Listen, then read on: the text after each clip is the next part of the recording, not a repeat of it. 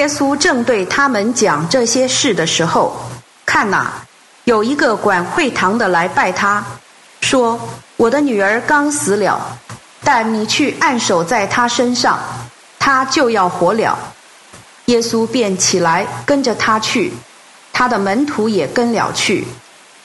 看哪，有一个女人患了十二年血漏，来到耶稣背后，摸他的衣服穗子。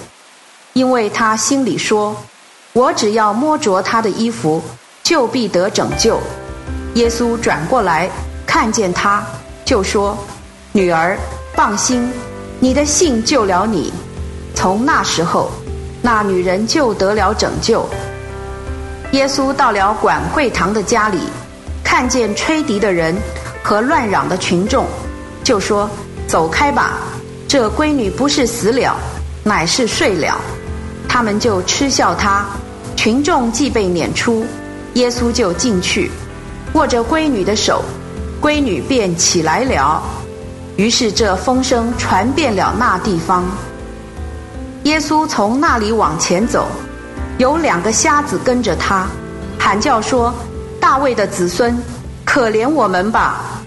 耶稣进了屋子，瞎子就到他跟前来。耶稣对他们说。你们信我能做这事吗？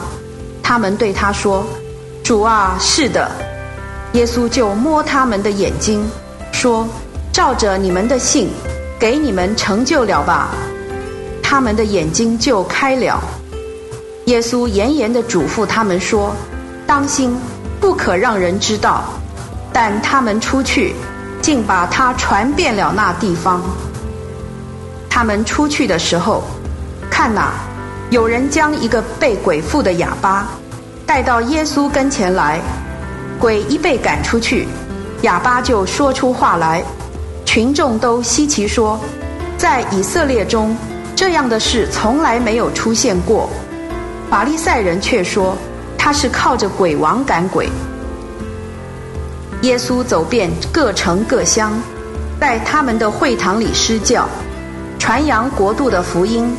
并医治百姓各样的疾病和各种的症候。他看见群众，就对他们动了慈心，因为他们困苦流离，如同羊没有牧人一样。于是对门徒说：“庄稼故多，工人却少，所以要祈求庄稼的主，催赶工人收割他的庄稼。”以上经文取材自。